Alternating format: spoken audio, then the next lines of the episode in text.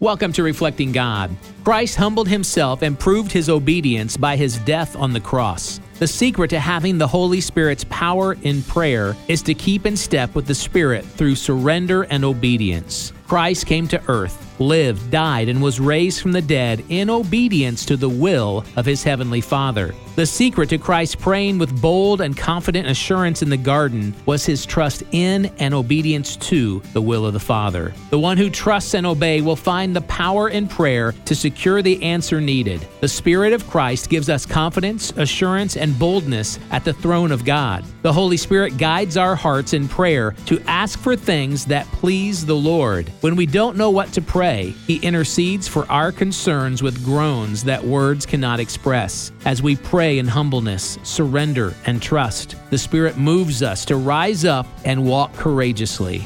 Embrace holy living. Visit reflectinggod.com.